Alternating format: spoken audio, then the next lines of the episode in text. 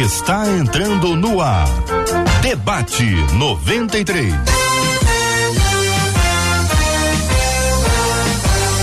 Realização 93 FM. Um oferecimento Pleno News. Notícias de verdade. Apresentação J.R. Vargas. Alô, meu irmão. Alô, minha irmã. Aqui fala J.R. Vargas. Estamos de volta, minha gente. Começando aqui mais uma super edição do nosso debate 93 de hoje. Que a bênção do Senhor repouse sobre a sua vida, sua casa, sua família, sobre todos os seus, em nome de Jesus.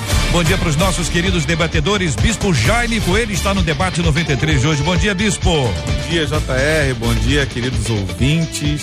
Deus abençoe a todos. Tenho certeza que hoje será uma manhã maravilhosa. O time está de peso aqui. É maravilhosa a, a, composição da mesa. Maravilha, meu irmão. Pastora Carla Regina está conosco. Caiu a pastora Carla. Caiu? Não, voltou. Caiu, voltou. Aí está. Pastora Carla Regina, bom dia.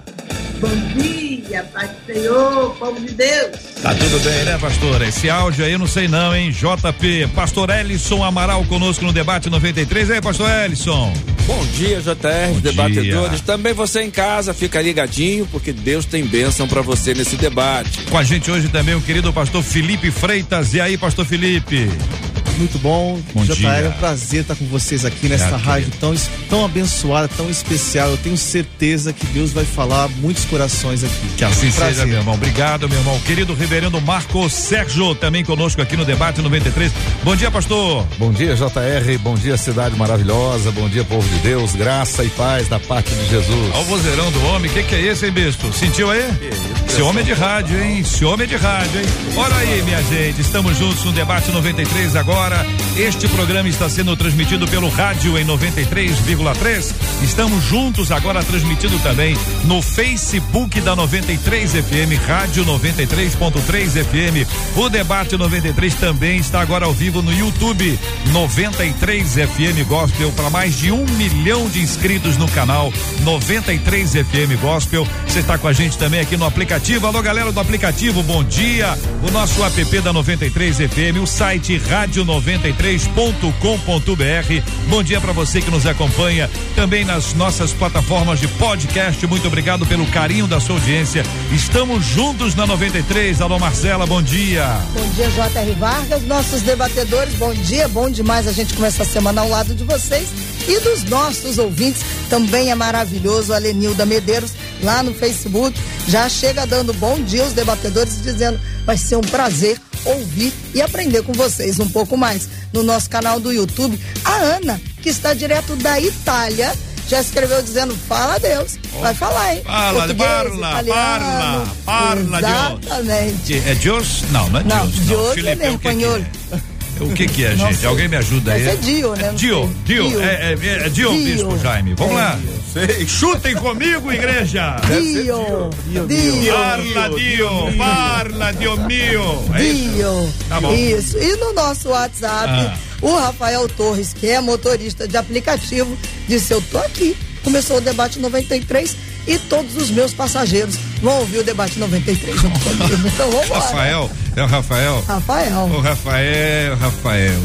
Tudo bem, o pessoal pedir pra dar uma desligada, pode desligar. Depois você liga outra vez, fica tranquilo, Vamos tá bom? junto com a gente. Bom trabalho pra você, querido. Ó, Deixa eu só registrar com gra- gratidão a Deus. O pastor Felipe lança um livro aqui pela MK. Daqui a pouquinho nós vamos conversar sobre essa obra. E o reverendo Marco Sérgio é vice-presidente do Supremo Conselho da Igreja Presbiteriana do Brasil, uma enorme representatividade. Nos dá honra de estar aqui conosco no debate 93 de hoje, com esse povo maravilhoso de Deus que nos acompanha aqui.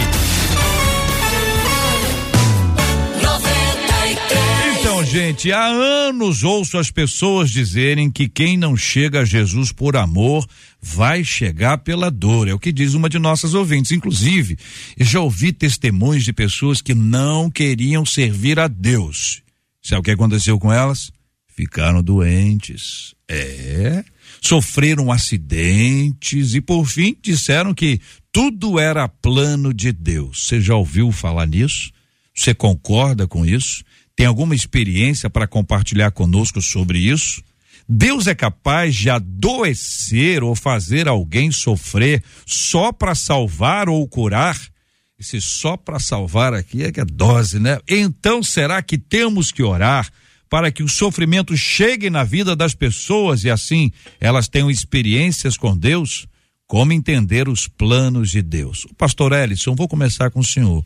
Essa, essa ideia da pessoa que não vem por amor, vem pela dor, é que às vezes na prática parece que é isso, né? A pessoa estava longe de Deus, sofreu pumba, voltou para os caminhos do Senhor. Mas é uma estratégia divina, na sua opinião, que as pessoas venham ou estejam na presença, retornem, é, tenham esse, esse, esse renovo com Deus a partir da dor? JR, eu creio que Deus tem planos maravilhosos, mas eu não acredito que por causa da dor as pessoas venham até Jesus ou retornem até Jesus. Se as pessoas tiverem consciência do seu erro, do seu pecado, e o Espírito Santo trabalhar, essa pessoa se arrepender dos seus pecados, ela vai voltar.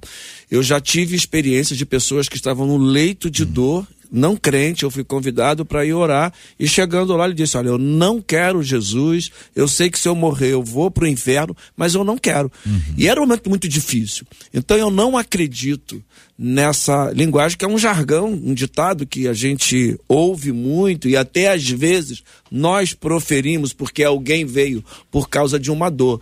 Mas a gente vê que Deus não estabeleceu isso. Deus, ao criar o homem, criou saudável. A escolha do homem da ciência da árvore, da ciência do bem e do mal, da escolha do ruim, é opção nossa. Então, muitas coisas acontecem na nossa vida por escolhas nossas. São consequências das nossas escolhas, consequências dos nossos atos e que vão redundar em alguma situação adversa. O Pode pastor... ocorrer de alguém voltar para Jesus, é, mas, mas, não é um fato comum. Não associado a isso. Não associado. Pastora Carla, eu pergunto à senhora a sua opinião sobre esse assunto. É pela dor, é por amor, essa perspectiva que há, já compartilhada pelo pastor Ellison, a irmã concorda ou discorda? Permita-me cumprimentá-los uma vez mais. Eu espero que meu áudio tenha melhorado. Agora está né? ótimo. Então, uma vez mais, melhorou? Glória a Deus. Uma vez mais, eu cumprimento aos debatedores, aos queridos ouvintes. E respondendo a pergunta, a expressão na sua pergunta para mim é muito importante. Parece. Essa expressão parece vai daí a nuance necessária para a compreensão disso. É verdade que quando nós passamos por algum período de dor, nos tornamos mais sensíveis. Haja vista que a gente quer o alívio do sofrimento que estamos passando.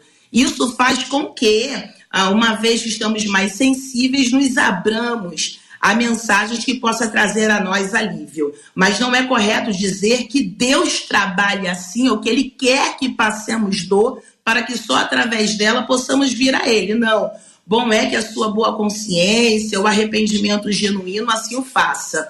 Eu quero citar um texto em 2 Coríntios 7, verso 9, onde Paulo vai dizer que a tristeza, embora seja da primeira carta escrita, mas ele não se arrepende da tristeza com a rispidez com a qual ele escreve, mas ele vai dizer que a tristeza, segundo Deus, produz um arrependimento que leva à salvação e não remorso. Mas a tristeza, segundo o mundo, produz morte. Então, se é uma tristeza só ah, terrena, só por algo que perdeu na terra, é uma coisa. Mas se é algo que possa vir a trazê-lo através de um confronto, de uma realidade que se está vivendo, isso pode trazer o arrependimento. Então, repito, há uma sensibilidade no período da dor Entendi. que nos torna. Não foi o caso aí que o nosso pastor citou de alguém no leito de morte, mas a maioria acaba se abrindo.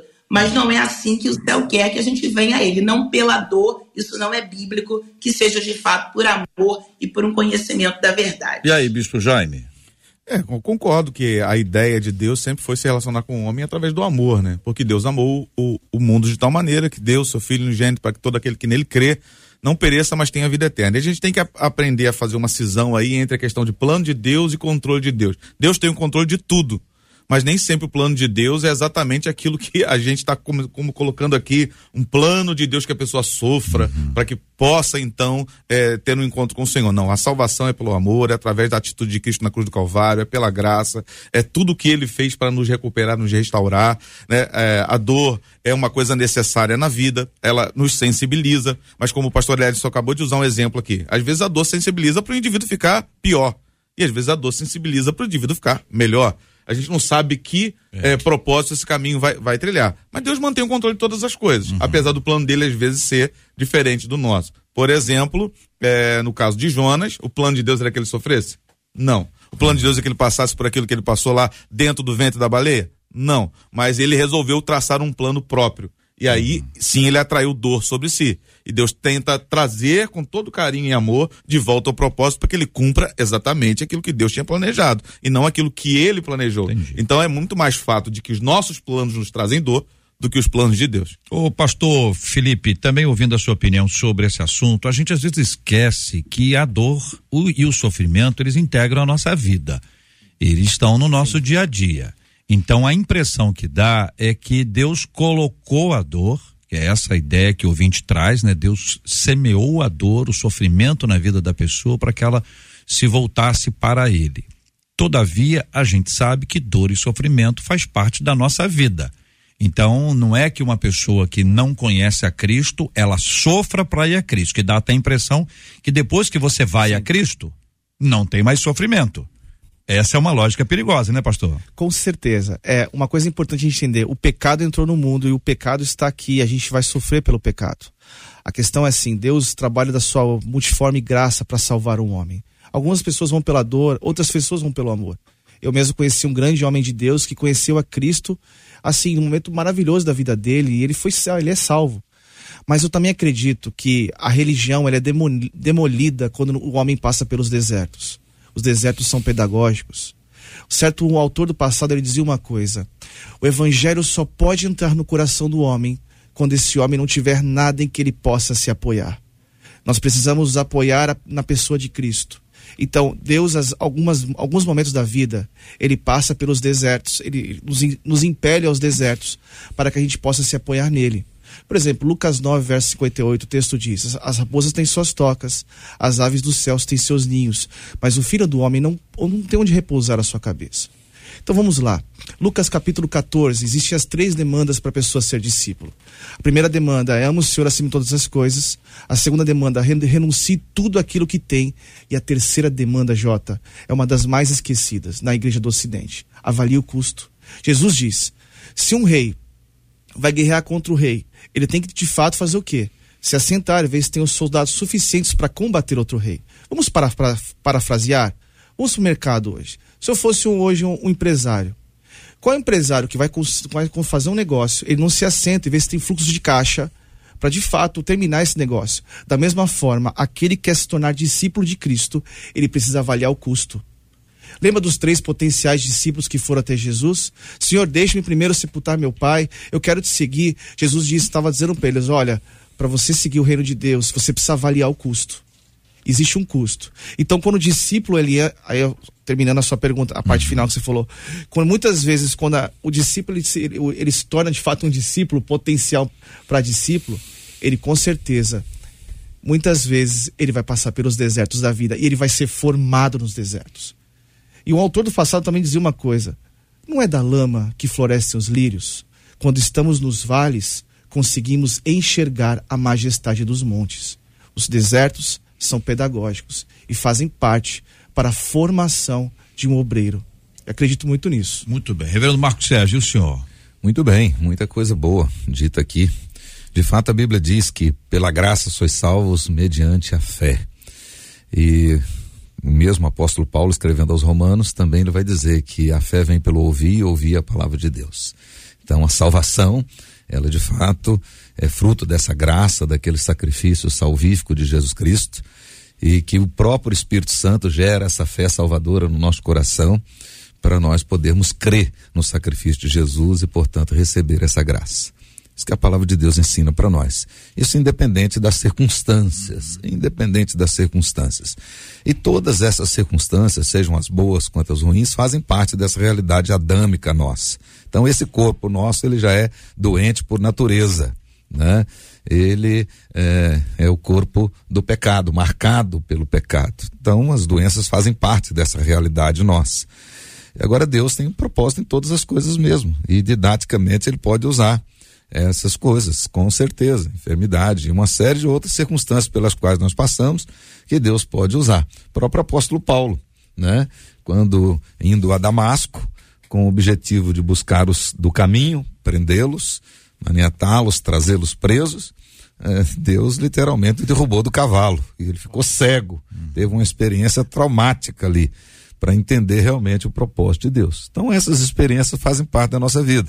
Entretanto, a salvação é obra da graça de Deus em Cristo Jesus e nós a recebemos pela fé. E o texto lá de Efésios capítulo 2 deixa claro que não é por obras, é graça de Deus. Estávamos mortos nos nossos delitos e pecados e Deus nos alcançou então por essa graça. Muito bem. Ah. A questão de Jó. Jó, Sim. quando ele sofre todas as tribulações da vida dele, ele estava bem com Deus. Pelo contrário, né? Ele, ele foi atacado por estar bem, por ter uma intimidade, por ser um homem íntegro perante o Senhor. Então a gente não pode canalizar é, tudo isso. A, a, a situação adversa pode nos permitir chegar mais para Deus, como as coisas Perfeito. boas também. Sim. Tem gente que passou por um vale e agora está num momento agradabilíssimo da vida, está com dinheiro, está com fama reconhece Jesus como Senhor e Salvador. Hum, então, é, é, esse plano de Deus, ele é simplesmente. É, o escritor. É, não tem como a gente explicar né? Isso. O agir de Deus pra o gente. O escritor é da carta incrível. aos Hebreus, ele diz que mesmo depois de iluminados, nós sofremos. nós temos as nossas lutas, passamos sim, por sim. enfermidades. E muitos crentes, muitos cristãos fiéis, verdadeiros, vão entender que aquela enfermidade é realmente um recurso pedagógico, didático. Uhum. Muitas vezes na nossa vida, nós somos o mensageiro e a mensagem. Né? Então, às vezes, é. enfrentando um câncer, enfrentando uma doença muito grave, um período crônico de enfermidade, naquele deserto, como eh, nosso irmão pastor disse, a gente tem o privilégio, a oportunidade de testemunhar a graça de Deus mesmo no deserto. C.S. Lewis dizia que nesse deserto Deus grita, Deus fala alto, Uau. né? Então é essa é, a verdade. Não, falando sobre o caráter, o caráter pedagógico, o caráter corretivo de Deus, né? De acertar a rota da nossa vida, a gente vai lembrar de Oséias. Profetizou num dos tempos mais prósperos Perfeito. de Israel. Perfeito. Muito, muita produção de azeite, rota mercantilista, a galera passando por lá, e o povo vai, vai, vai começando a, a trazer a cultura de outros povos para eles. Aí Deus vai falar assim: só tem um jeito vou levar eles para o deserto que lá eles vão ouvir minha voz. Então, assim, uhum. na questão corretiva, na questão é, é, disciplina. educativa, disciplina. disciplina. ok. Quanto à salvação, não. A salvação é pela graça, através pela da graça. fé e ponto final. A gente não pode colocar, jogar para esse lado, porque senão a gente vai ter problema. Vamos ouvir o que estão dizendo os nossos ouvintes sobre esse assunto. E aí, Marcela? Olha, a Daniele disse assim: se acontece com todo mundo, eu não sei não, mas com meu tio foi assim. Tio? Ele, o tio, ah. sofreu um acidente, perdeu um pedaço da perna teve três paradas cardíacas e disse ela. Durante esse processo, ele conta que ele ouviu uma voz que citava para ele João 3,16. E depois disso, ele se entregou a Jesus. A Silvânia disse assim: Conheço vários amigos que foram a Jesus somente através da dor. Quando estava tudo bem, eles não queriam nada com Jesus. Leonilde, ah, agora não sei se é a Leonildes ou o Leonilde, disse assim: Eu sou uma pessoa, eu sou essa pessoa eu tive que passar pelo aperto para voltar para Jesus. Conhecia, se afastou, no aperto, voltou para Jesus. Ah, uma outra ouvinte disse assim: Eu conheço uma pessoa que disse que foi a Jesus por amor. Mas mesmo estando por amor, vivia dizendo: Ah, eu tenho uma tristeza tão profunda na minha alma, gostaria de estar fora. Estava com Jesus por amor, mas gostaria de estar fora. E aí ela diz assim retoricamente: Como? Como é que foi por amor assim? E aí uma outra ouvinte no WhatsApp disse assim, a Meirinha, ela falou, bom, Deus enviou Jesus para que a gente pudesse conhecer o amor do Pai. Será que hoje seria necessário mesmo que ele fizesse alguém adoecer para salvá-lo? Deixar ela na questão no ar. Muito bem, vamos tratar sobre esse ponto aqui agora, porque a pergunta número um que o nosso ouvinte manda, que a nossa ouvinte manda, é Deus é capaz de adoecer ou fazer alguém sofrer só para poder salvar ou curar. Então, coloca a doença para que venha a cura.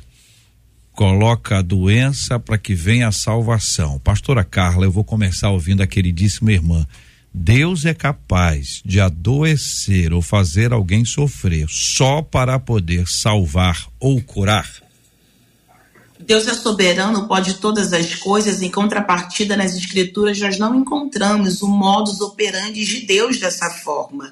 De fato, a pessoa ela pode passar pelas intempéries da vida como fruto do seu próprio posicionamento equivocado.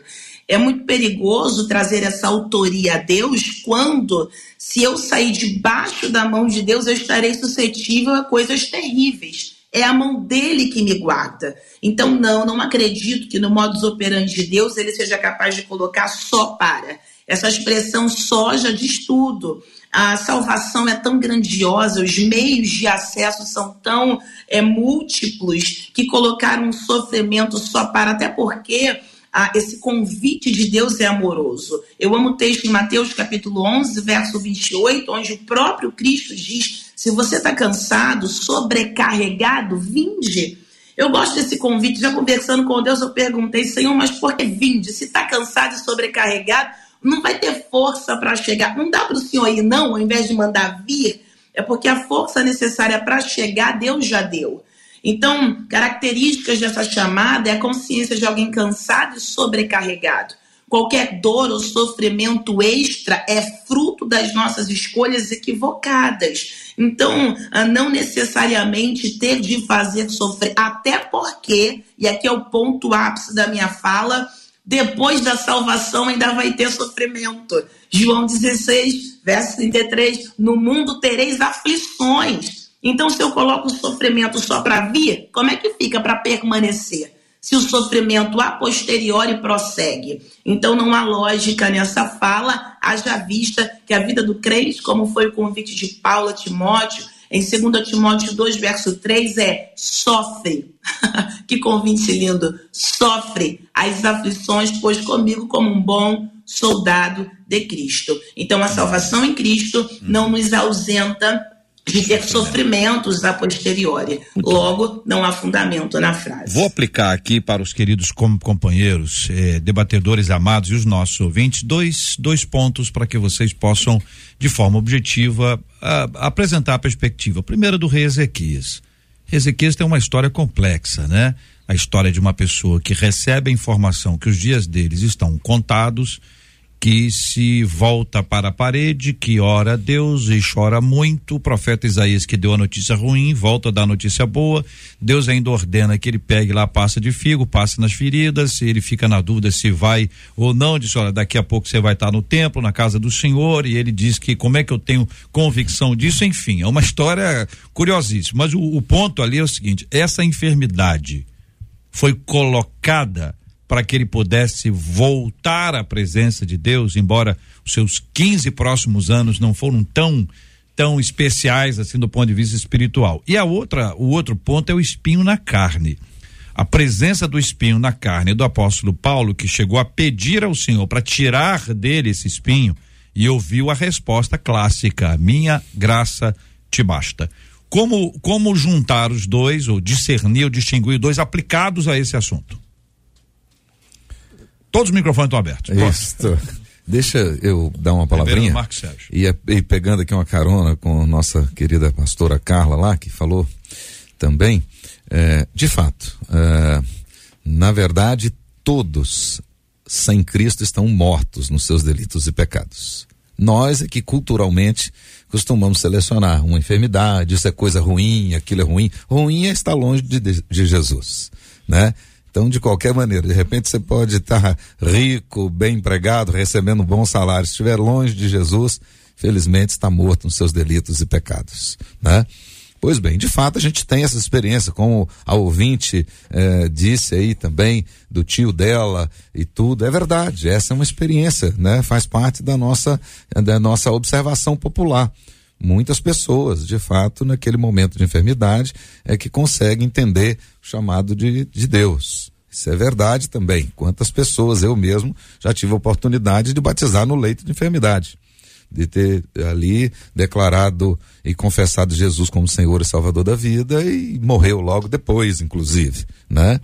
E como também a gente tem pessoas na igreja já batizadas e tudo, crentes verdadeiros, fiéis, e que estão passando por lutas muito difíceis, muito difíceis mesmo, e dando testemunho nisso aí. Então, na verdade, precisa ficar bem claro que uh, Deus pode, uh, enfim, usar os seus métodos e ele tem poder para isso. Todas as circunstâncias. Mas o Espírito Santo vai fazer o chamado eficaz na vida daqueles que o Pai escolheu. Isso é verdade. Eu creio que a, a, enfermidade que vem, tanto no caso do rei Ezequias quanto do apóstolo Paulo, Deus, através desse momento da soberania dele, porque Deus sabe tudo que vai acontecer comigo e com você, daqui a 10 minutos, como daqui a 10 anos, se nós estaremos vivos. Deus permite que as nossas experiências venham para o nosso, nosso crescimento, a glória de Deus, nada acontece sem a glória de Deus. Então não foi Deus quem instituiu o mal Deus deseja o nosso bem, Deus deseja a nossa caminhada saudável. Foi a escolha do homem no jardim do Éden que fez a escolha negativa, por isso nós sofremos no corpo físico e aí afeta o espiritual.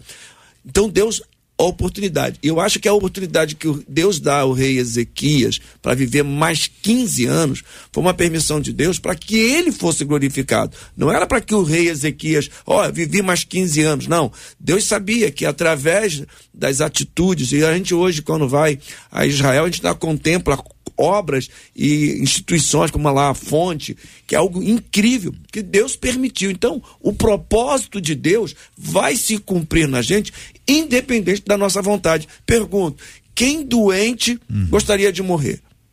Ninguém. Então a gente clama pela cura segundo a vontade do Pai. Então quando Paulo pede, Paulo pede segundo a vontade. O mestre, o Senhor Jesus Cristo, Pai, se for possível, passa de mim, mas seja feita a tua vontade. O que eu e você precisamos entender é que a vontade de Deus vai prevalecer. Como a pastora disse, ele é soberano e ele pode permitir ou não. Permitindo ou não permitindo, a glória é dele, não é nossa. Tudo que vivemos ou devemos ser é para exaltar o nome do Senhor eu gostaria de pensar, eu tenho uma ótica de pensamento, é, concordo com o reverendo, com o nosso meu irmão aqui também. É, nós precisamos colocar as lentes de Cristo quando nós observamos o deserto e os desafios da vida. Quando nós observamos, por exemplo, Jeremias, foi, homem de fibra, foi um homem de fibra moral e espiritual, ele passa pelos desertos, ele pede a vida. Mas também Deus dá a ele um dos textos mais lindos. Eu sei os planos que eu tenho para vocês de paz, de prosperar quando o apóstolo Paulo ele recebe o espinho na carne, mas ele também ele recebeu as doces revelações. Então, se olhamos para João, João ele passa, passou a, a solidão deve ter latejado seu coração na ilha de Pátimos, mas ele recebe as doces revelações do Apocalipse. E quando nós observamos Jonas, se o livro de Jonas terminasse no capítulo 3, ele seria o maior profeta com o maior resultado. Mais de 120 mil almas se rendem ao Deus de Israel. Mas no capítulo 4 ele pede a vida. Moisés, Êxodo 32, 32, rabisque meu nome do livro.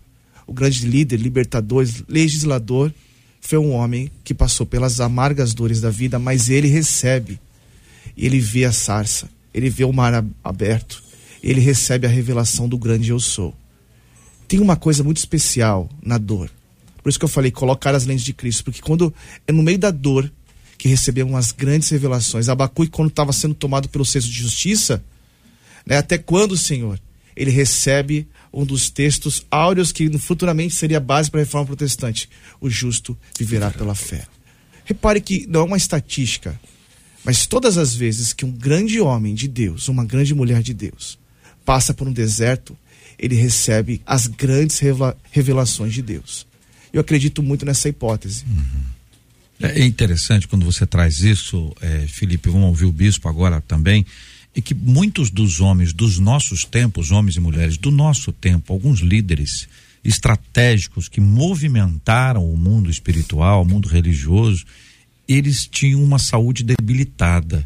Muitos deles. Uhum. Sim. Então, às vezes, nesse processo aí que você traz, na dor e sofrimento, nas doces revelações, às vezes são motivações e mobilizações espirituais, movimentos de, de, de, de Deus para as pessoas, o que comprova que a enfermidade não é para deter. Sim. Né? Na verdade, ela acaba sendo um instrumento de Deus de, de impulsionamento. Exato. Então tem coisas aí que a gente não consegue explicar bem, né, bispo? Então, vamos pegar as duas histórias Vamos que lá. você usou, de Ezequias e a, e a de Paulo, e vamos eh, sintetizar numa frase de até de, uma- de um amigo meu, não é minha, mas eu já falei para ele que eu roubei para mim. É? Então, Então fala aí pastor nós, fala aí que nós. é, não importa se com um sorriso nos, nos lábios ou lágrimas nos olhos, eu sempre vou servir ao Senhor. E eu quero ler Romanos capítulo 8, versículo 37, que diz: Em todas essas coisas, porém, somos mais que vencedores por meio daquele que nos amou. Porque estou bem certo de que nem a morte, nem a vida, nem os anjos, nem os principados, nem as coisas do presente, nem do porvir, nem poderes, nem altura, nem profundidade, nem qualquer outra criatura poderá nos separar do amor de Deus que está em Cristo Jesus, nosso Senhor. Então, em Ezequias, Deus quis tirar a enfermidade. Em Paulo, não sei se, se o espinho era realmente uma enfermidade, né, como o pastor Ellison É. chegou a citar aqui, mas Deus não quis tirar o espinho. Agora, a vontade de Deus não é absoluta? Para um ele não faz uma coisa, para outro ele não faz outra. Na mesma casa não existem vários tipos de vaso.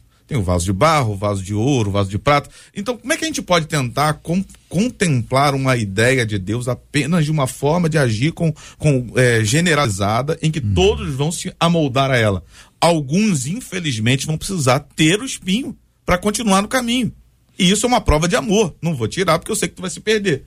E outros, Deus vai tirar a, a enfermidade. Então, assim, não importa qual a circunstância. O que importa é o que está no meu coração. Eu tenho o desejo de seguir a Cristo. Eu estou acima das circunstâncias, com ou sem enfermidade.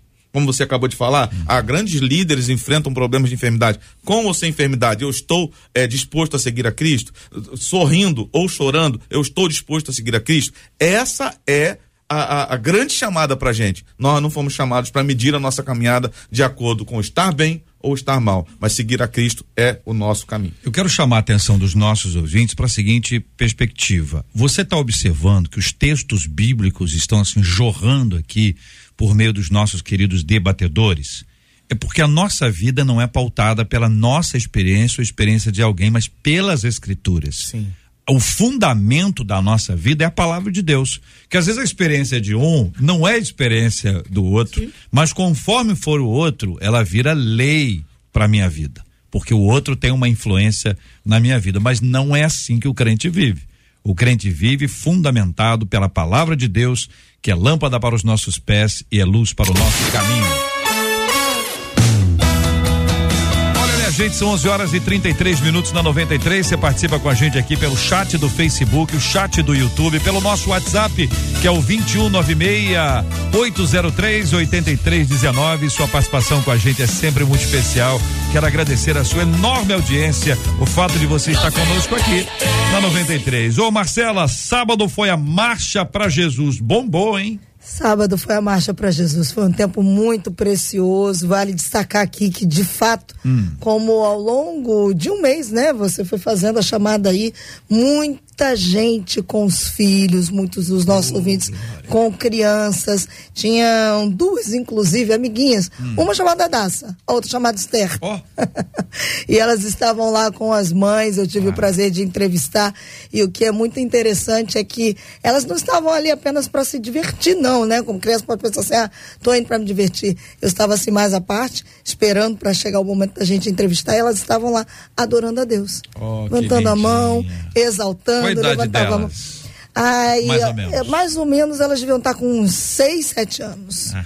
É, e não foram as únicas, várias. Tinha, tinha criança pequenininha, de colo, com os pais, é, tinham idosos, alguns idosos até que foram com outros idosos. E foi um tempo muito, assim, algo da parte de Deus mesmo. A gente via as pessoas felizes na caminhada e não foi apenas uma caminhada. Eles oravam e declaravam, vou trazer aqui a palavra de duas jovens que agora eu esqueço o nome, elas conversaram comigo também e elas disseram assim: nosso desejo hoje é que as pessoas entendam que a gente não está aqui só para declarar que Jesus é o nosso Senhor numa marcha, mas Ele é o nosso Senhor durante toda a nossa vida, onde quer que a gente vá. Então, assim, foram momentos muito preciosos mesmo da gente ver o povo de Deus unido, adorando a Deus, marchando, declarando. Aliás, na caminhada, porque eu, Eu fui em cima de um dos trios, em vários momentos era parado, eram feitas orações e declarações de entrega. O povo entregava de volta o comando e o controle da vida, da própria vida, da cidade e de todo esse processo nas mãos do Senhor. Olha, eu quero agradecer a condução da, da, da, marcha por acreditar aqui na nossa fala com relação às crianças, inclusive providenciando camisetas eh, infantis para que as crianças pudessem utilizar. E quero agradecer aos pais, né, as mães e os pais que, que investiram nisso para que as crianças pudessem pa participar. É momento histórico, gente. Isso é história. A gente vai vivendo a história. E é, e é, um, e é uma foto dessa, uma imagem dessa que vai ficar registrada depois para o futuro, para a criança olhar, observar. E a gente está contando também para o planeta inteiro que nós agimos em família que é a família que está nas ruas, que esse é o objetivo, essa é a pauta, esse é o nosso propósito. Então, louvado seja o nome do nosso Deus e Pai. Agora, quando, quando o Marcos cantou Estamos de Pé, como é que foi?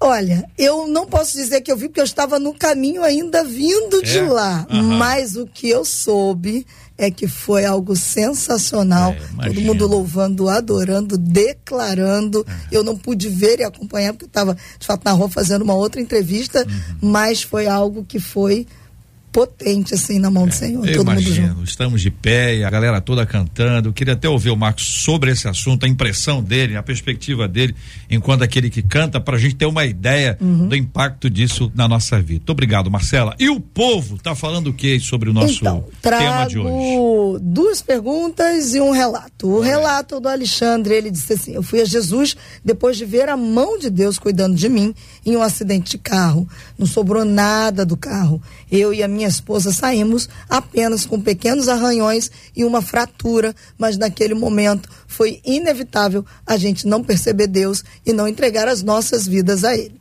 E aí vem a primeira pergunta de um ouvinte pelo WhatsApp. Hum.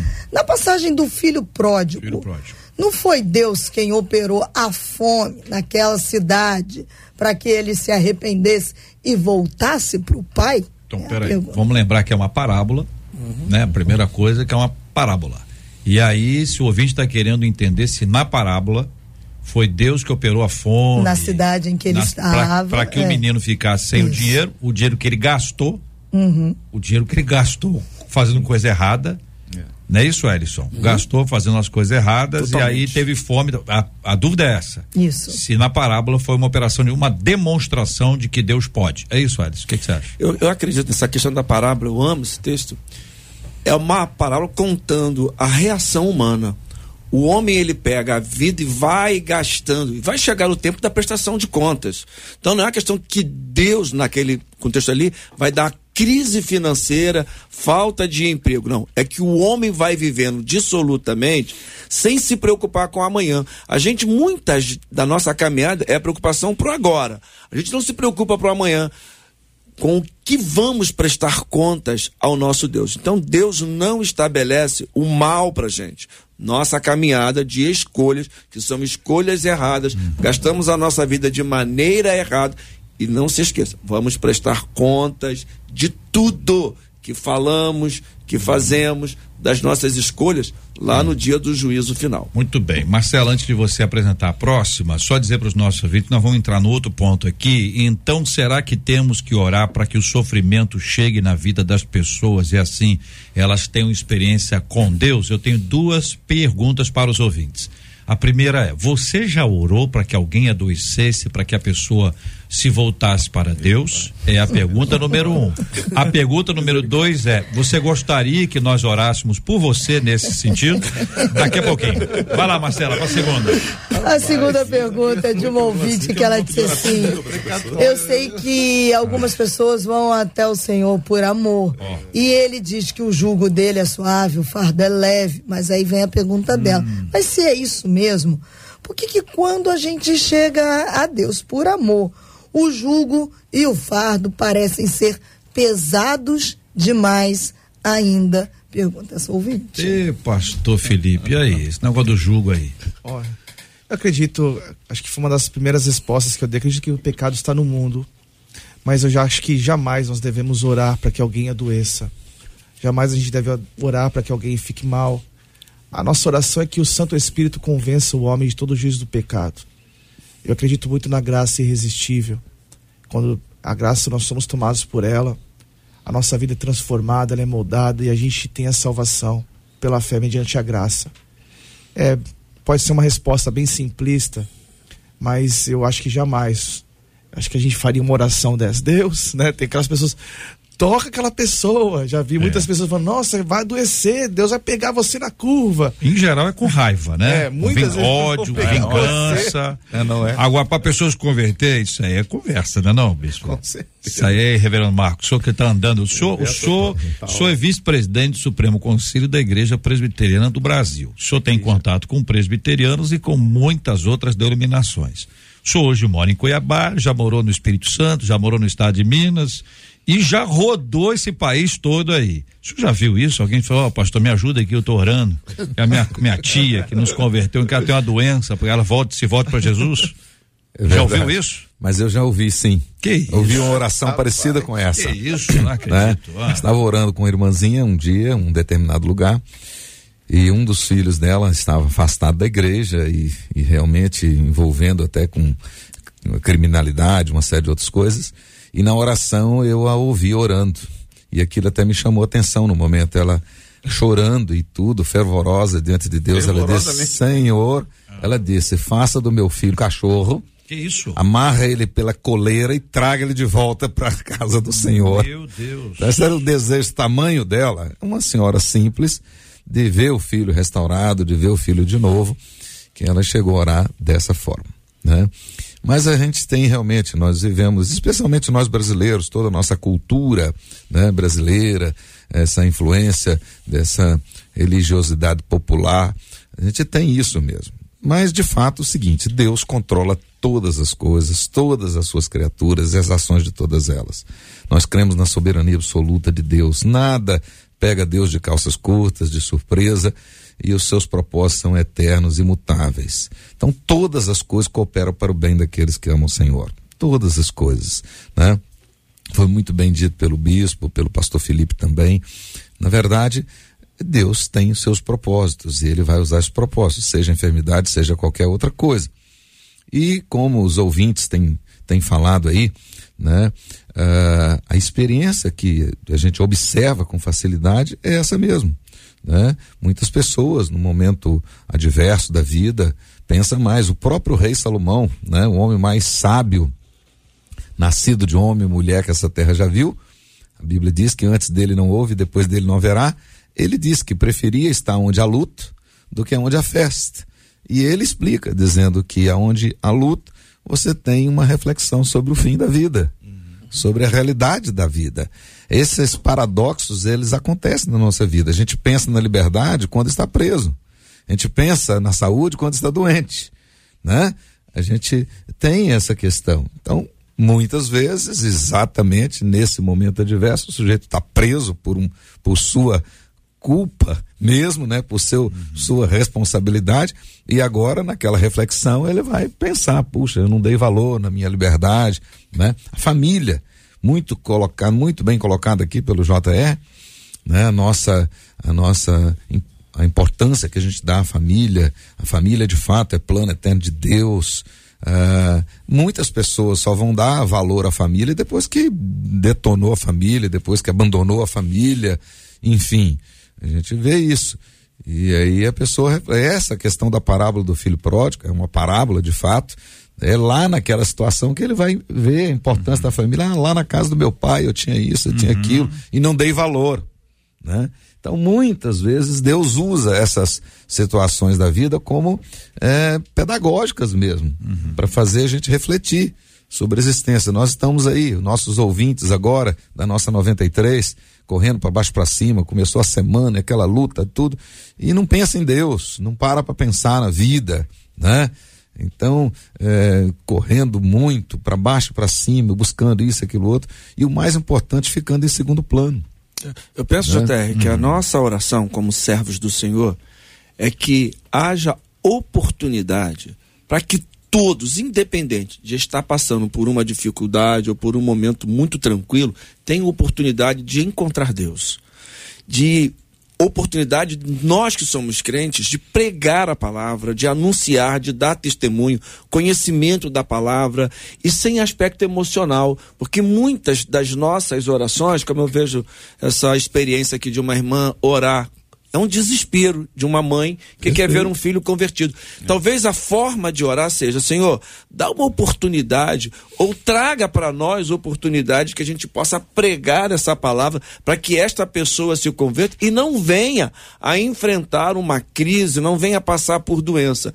E todas as vezes que alguém passa por doença, a expectativa nossa é que haja cura. Uhum. Então ninguém ora para ficar doente. A gente é. ora pela cura, independente de ser cristão ou não. Que todos nós que estamos aqui à mesa, quantos pedidos a gente recebe semanal, às vezes até diário, de pessoas que a gente nem conhece. Uhum. E a gente quer a cura dessas pessoas. Mas a cura que a gente deseja também, além da física, ela é espiritual, que a pessoa se converta independente de estar ou não doente. Então, nenhuma oração ela deve ser feita pra, por nós, servos do Senhor, para que alguém fique doente, para que haja um encontro com o Senhor Jesus Isso Cristo. Parece uma praga, é, né? Tem é. gente que joga praga no na outro. verdade, é. Na verdade, a gente realmente tem que deixar bem claro isso, uhum. né? Uh, ninguém vai ficar doente para se converter, uhum. né? Não. É, absolutamente não. Até porque nós temos outras experiências, que foi citado hoje do rei Ezequias, né? Uhum. É, na verdade, a doença dele ali não tem relação nenhuma com a conversão, né? E, mas ali Deus mostrando toda a sua, a sua soberania, o seu poder, né? E põe em ordem a sua casa. Uhum. E você vai ter mais 15 anos. E curiosamente foi exatamente nesses 15 anos que nasce Manassés, né? Uhum. Terrível rei Manassés, né? mas que se converte no final da vida, muda de vida, não é isso? É, então, os propósitos dependem de Deus. Acho que tem alguém em algum momento de desespero, como foi falado pelo pastor Ellison, hum. e numa condição que o, o, pastor Marcos acabou de citar, que ouviu uma pessoa falar e se verbalizar é. essa ideia do sofrimento, um para que cachorro, a pessoa possa né? reconhecer. Põe uma coleira. É, se tem alguém orando assim, por favor, mude o foco da sua oração. Porque na verdade Deus pode usar qualquer meio, mas a nossa oração deve ser que Deus se revele à pessoa com amor, com graça. Mas o bispo, a oração, pastora Carla, a oração que a gente faz por alguém deve ser na mesma intensidade que a gente gostaria que alguém fizesse por nós. Exatamente. Então essa é aquela oração, dizer, você quer, quer que a senhora também volte como um, um cachorro? Ninguém vai querer isso. É. Eu, agora, a pastora Carla, eu acho que ela tem histórias. É, não, são cinco homens e uma mulher. É. Eu tô aqui, eu tô Você imagina. E, e longe. Eu acho longe. bom, pastora Carla, a senhora começar a voltar para o estúdio. Nós estamos aguardando a querida irmã aqui entre nós presencialmente. Marcela, me ajuda. Eu Olha, podia ter ficado sem essa. Não, é não, não, não, não foi isso não. Não, estou chamando sua atenção não, pelo contrário. Não farei isso em hipótese alguma. Eu estou dizendo que sempre quem está pela internet tem essa essa dificuldade, porque nós estamos com os microfones aqui abertos para que haja qualidade. Olha a qualidade do, do som para quem está ouvindo agora, está ouvindo a minha voz. Olha outra qualidade de som. Para que a nossa qualidade de som fique boa, eu tenho que abaixar o microfone de quem está fora. Quando eu abro o microfone de quem está fora, a nossa qualidade de som é essa. Então, em prol dos nossos ouvintes do rádio, eu faço esse equilíbrio aqui para poder ajustar. E de vez em quando eu vejo o desespero de quem está pela internet, diz assim, deixa eu falar também que eu quero estar tá aí. Então, pastora Carla, o tapete vermelho está sempre estendido. Glória. Desde quando seu filho era um menininho, hoje é um menzarrão pela graça de Deus fato, 19 anos, meu Deus, verdade, mais 10 anos. Escute, coisa boa, tô com saudade do estúdio também. É só por conta da pergunta que foi feita pelo ouvinte acerca do jugo, que embora suave né, e fardo leve, se tem a sensação de ainda assim pesado. Uma das primeiras pregações do Cristo, segundo Mateus capítulo 4, verso 17, é metanoia, o arrepender-vos, a mudança de mente, a cultura do céu na terra por muitas das vezes a gente acaba tendo essa sensação porque a gente não muda a perspectiva desse olhar. Então, preciso ressaltar que para o que alguém uh, continuar olhando com olhos da terra, vai ter dificuldade de discernir pela ótica do céu. Vou exemplificar o que digo. Quando Paulo escreve, ainda que preso, a carta de Paulo ao povo de Filipos, perceba que no capítulo 1 ele já torna claro que a sua prisão não era um problema mas que contribuiu para o alcance da guarda pretoriana. de como os crentes tomaram em suas prisões para que falasse mais confiadamente ousadamente acerca do Evangelho. Olha que coisa maravilhosa, a forma como ele vê o que seria dor para alguém, ele estando preso, mas não deixa a palavra presa com ele.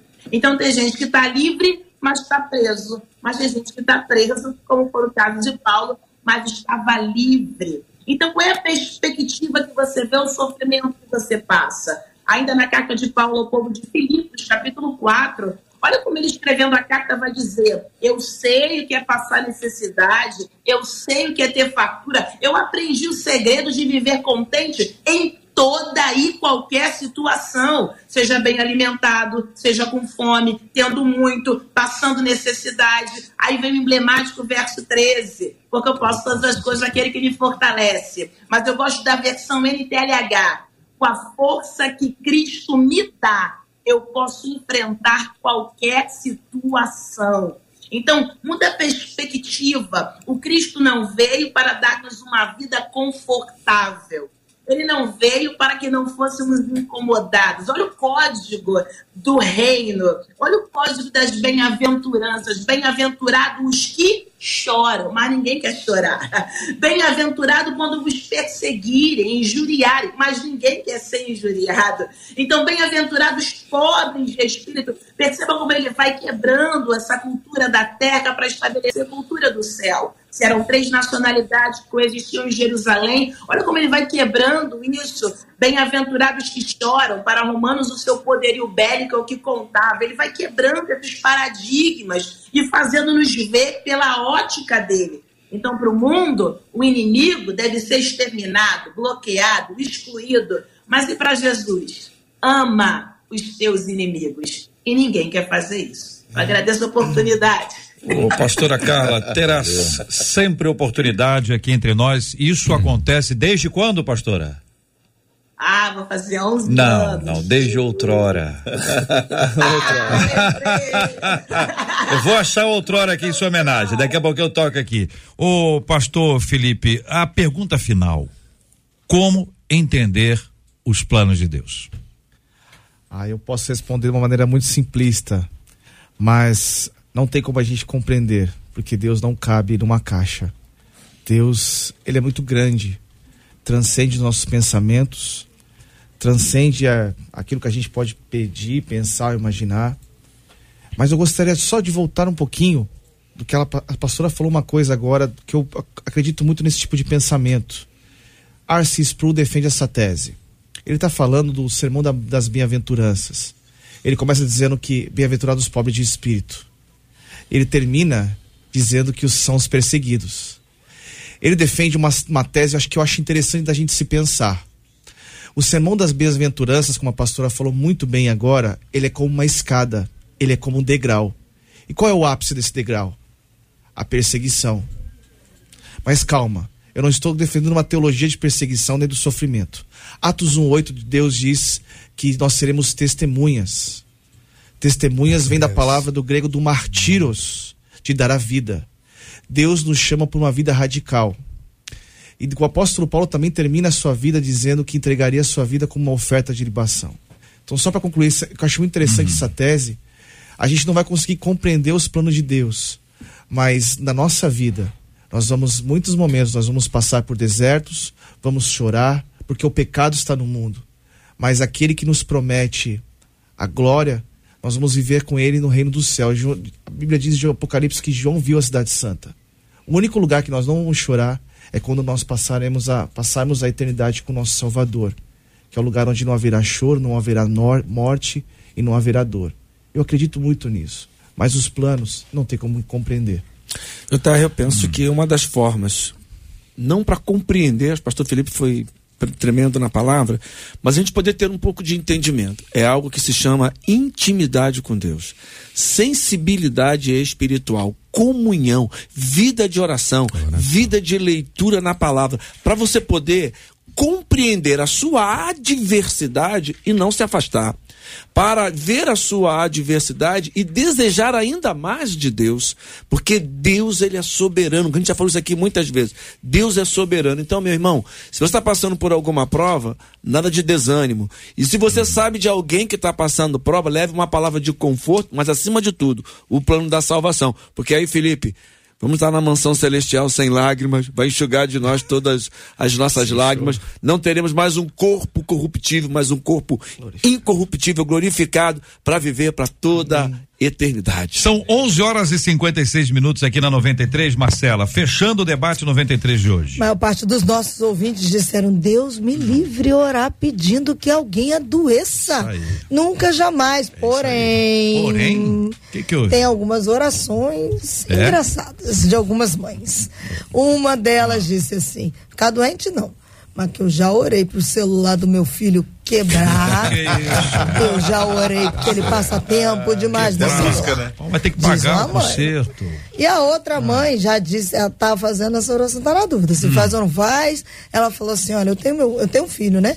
Ele é chamado, ele tem um dom claro para a área da música, instrumento, muito bem. É? Adolescente, quase chegando na juventude ali. Ela disse assim: só que ele acha que ele vai usar esse talento para ficar famoso, hum. ficar conhecido mundo afora. Quer tocar no secular. E aí eu fico indignada.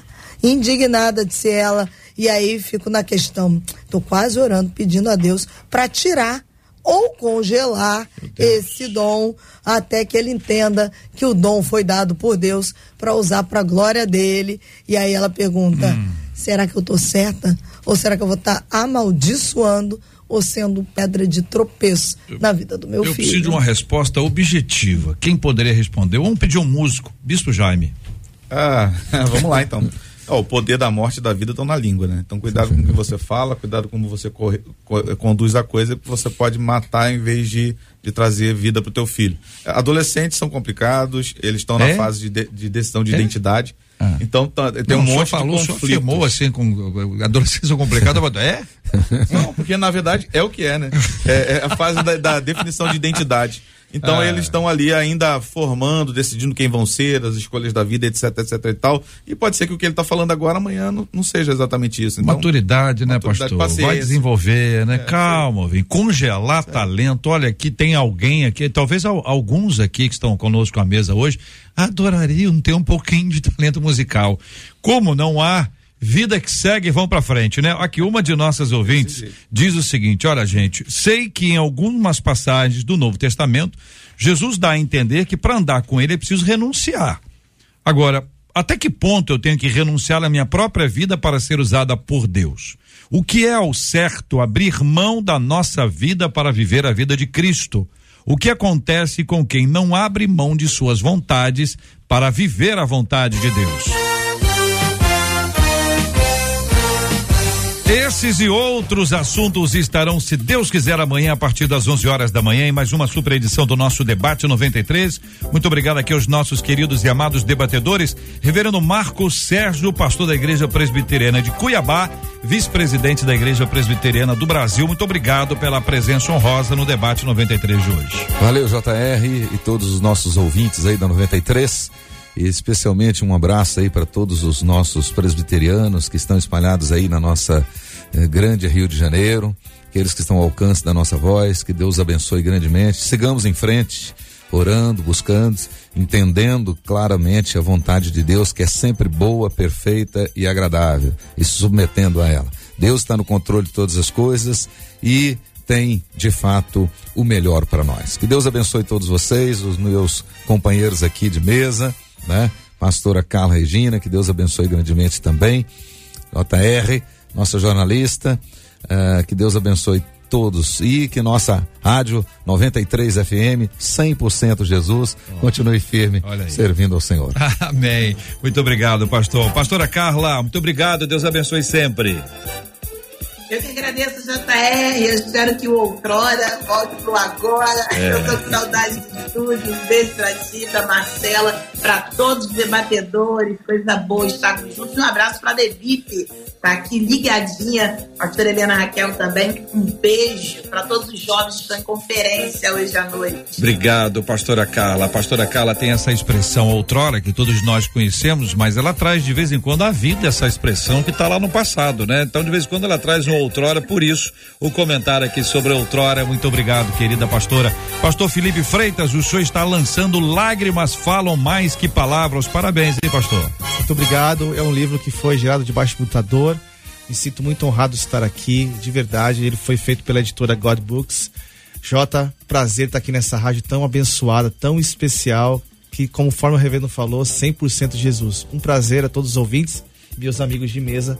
Quanto aprendizado aqui. Obrigado, gente. Obrigado ao senhor, pastor. Lágrimas falam mais que palavras. Você pode encontrar na Amazon Kindle, Google Play Books, iBooks, Kobo nós estamos aqui com o lançamento pela nossa MK também, para que mais gente possa ser alcançado por esta palavra do, através dos meios digitais. Sempre muito bom. Obrigado, pastor Felipe. Pastor Ellison, muito obrigado, querido. Obrigado, JR, os debatedores, estar aqui, a equipe da 93, sempre muito animada e com temas edificantes. Um abraço também a PIB Santa Cruz. Hoje à noite estaremos lá no culto do DIP.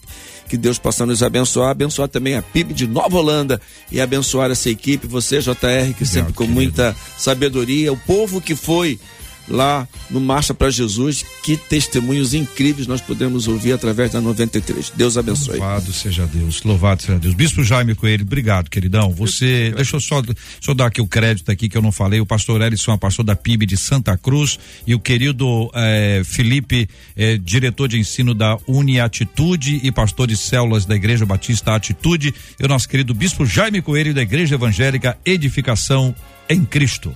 Eu que agradeço, Jota. É sempre um prazer, um privilégio estar junto com vocês, ainda mais numa confraria como essa, é. onde se reúne muito conhecimento, a gente aprende mais do que do que ajuda a aprender, né? Muito obrigado, Deus abençoe. Um beijo a todos os irmãos da Edificação em Cristo e da minha mãe, Dona Ilza, que está sempre ligadinha Dona no Ilza, Dona Ilza querida, muito obrigado aos nossos queridos debatedores. Marcela Bastos, muito obrigado. Agradecimento aí com carinho aos nossos debatedores, aos nossos ouvintes que estão aqui agradecendo aos debatedores. Vou encerrar na fala da Silvia, por exemplo, que ela disse simplesmente tenho aprendido demais com cada um dos debatedores. Glória a Deus pela vida deles, glória a Deus pela 93 FM. Muito obrigado, Marcela. Obrigado, Luciana Vasconcelos, Adriele Duarte, JP Fernandes, Luiz Augusto Portuga, todo mundo trabalhando em prol do reino de Deus aqui no debate 93 de hoje. Nós vamos orar juntos. Bispo Jaime, ora conosco. Vamos colocar esse tema que conversamos hoje aqui diante de Deus em oração, por gentileza, pastor. E vamos orar também como temos orado todos os dias, o senhor bem sabe disso, pela cura dos consola os corações enlutados. Por mais de 30 dias nós oramos pela marcha. É hora de agradecer. Então hoje nós nos unimos aqui para agradecer a Deus pela bênção que foi a marcha para Jesus, em nome de Jesus. Amém. Senhor, nós te damos graças nesse momento. Pedimos ao Senhor que cada conhecimento trazido aqui à mesa, Senhor, por cada um dos nossos irmãos, as perguntas que foram feitas possam de alguma forma, através do teu Espírito Santo, se consolidar como entendimento na vida de cada um que ouviu em nome de Jesus. Nós entregamos em suas mãos, Senhor Deus, os enfermos que nesse momento necessitam de cura. Visite-os, Senhor Deus, em suas situações e libera cura sobre eles. É a nossa vontade, mas que seja feita a sua vontade. Entregamos nas suas mãos os que estão enlutados, Senhor, sofrendo a perda de alguém, que o Senhor restaure suas emoções e eles possam se levantar. E em especial, queremos agradecer pelo grande sucesso da Marcha para Jesus. Senhor, todo o esforço que essa rádio e todas as igrejas envolvidas e, e diretores, Senhor Deus, puderam empenhar. Que o Senhor os abençoe rica e poderosamente, mas que acima de tudo, o teu nome fique gravado em cada rua onde se passou, em cada ouvido onde a sua palavra chegou, e eles possam se render a Cristo como seu Salvador, em nome de Jesus. Amém. Que Deus te abençoe. Você acabou de ouvir Debate 93.